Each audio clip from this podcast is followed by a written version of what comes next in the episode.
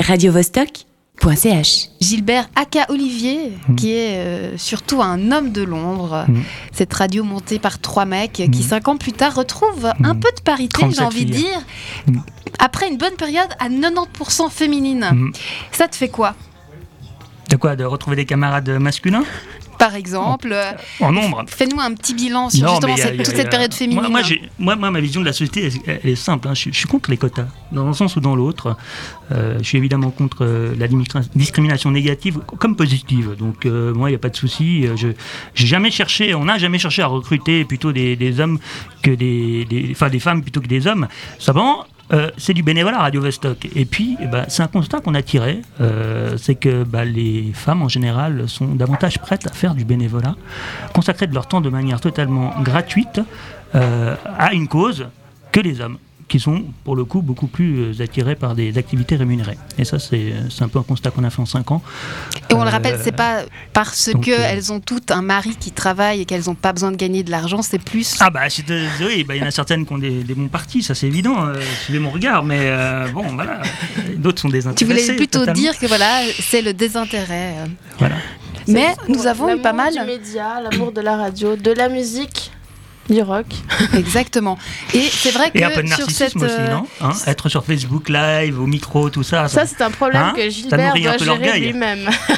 Je crois. Rappelons que sur cette euh, dernière, euh, sur, sur cette saison qui vient de démarrer il y a, il y a deux mois, nous avons euh, plus d'hommes qui, qui à l'antenne. Mais maintenant, euh, parlons de ces cinq dernières années, aussi en termes de radio euh, associative et indépendante. Cinq ans, est-ce que c'est long? Est-ce que c'est court? Comme durée de vie Est-ce que c'est comme les chats? On doit multiplier par sept? 5 ans, alors plusieurs choses. 5 ans, je pense que c'est effectivement un cycle euh, qui, qui pose beaucoup de questions sur l'avenir, euh, sur le développement que, doit poursuivre cette radio.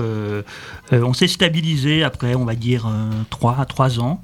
Et, puis aujourd'hui, ben, on cherche à grandir. C'est vrai que c'est pas évident de trouver un modèle économique qui permet de, faire évoluer cette radio vers une dimension, on va dire, semi-professionnelle. Et je pense que euh, tous euh, au sein de, cette aventure, de cette euh, association, aspirons un peu à, ça, quoi, à, se professionnaliser, à, pouvoir professionnaliser l'encadrement. D'ailleurs, on a lancé des campagnes de, récolte de fonds qui prennent plusieurs visages. Oui, mais quitte, avez peut-être parlé déjà tout à l'heure, mais il y a également de, nombreux organismes, fon- fondations, institutions, euh, pouvoirs publics qui ont été sollicités euh, pour euh, qu'on puisse les associer à notre, à notre projet et, voir un petit peu si ça va être, comment dire, si, on va pouvoir obtenir des, soutiens à gauche et à droite, à droite quoi. Ça va être couronné de succès tout ça pour pouvoir grandir, évoluer, parce qu'on a commencé dans une, euh, logique de, bénévolat total, euh, avec une émission qui était une émission euh, hebdomadaire, hein, trois, trois personnes, trois, quatre personnes qui, s'en occupaient un peu à tour de rôle.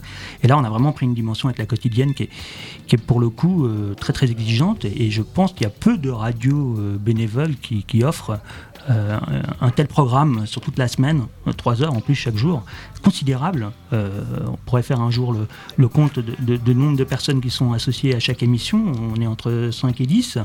Donc c'est considérable, vraiment considérable. Et ça demande beaucoup d'investissement de chacun. Et puis on a, on a une fan- fantastique équipe pour ça.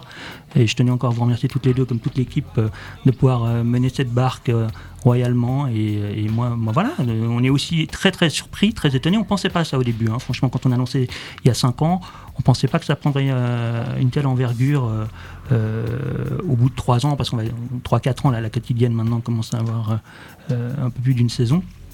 Donc c'est vrai que c'était un sacré challenge et puis on a réussi au-delà de toutes nos espérances. Euh, c'est chouette. Peut-être tu peux nous préciser tes fonctions, on fait à l'envers. hein. Euh, au, sein, au sein de l'association, toi, tu es président? Oui, alors après, c'est pour la para. Maintenant, euh, maintenant c'est évidemment tout le, le volet euh, administratif qui est, qui est quand même assez conséquent parce que euh, il y a, y a- voilà, on, on a plein d'interactions. Bah, comme je vous parlais des, des partenaires financiers, il y a également euh, les questions de droit d'auteur. Il y, y a plein de Oui, et qu'une radio, même si euh, les Voilà, gens sont on évolue dans un- dans un- euh, en- dans un biotope et on interagit avec ce biotope et puis, euh, puis, puis voilà après on a on a pas mal de, de démarches de démarches à, à accomplir au quotidien. Donc c'est vrai que c'est, mais c'est passionnant parce qu'on découvre des tas d'aspects et, et, euh, et on vient d'intégrer d'ailleurs une, une association des, des radios euh, DAB. On parlera peut-être un peu du DAB+ euh, à un moment donné si on a le temps parce que c'est un. c'est- D'ailleurs, parce que l'année dernière, c'était aussi notre. Enfin, radio. C'est ça. C'était un nouveau. On avait, acquis- Une on avait étape. On avait acquis une fréquence sur euh, le, le bouquet, euh, un des bouquets DAB+ de, de Genève. C'était un, un sacré challenge aussi. Et aujourd'hui, euh, eh bien, euh, certains relevés d'audience euh, montrent qu'on a réussi au-delà de toutes les espérances. Un peu Tu parlais de DAB. Tu voulais rajouter quelque chose sur le DAB+, Gilbert?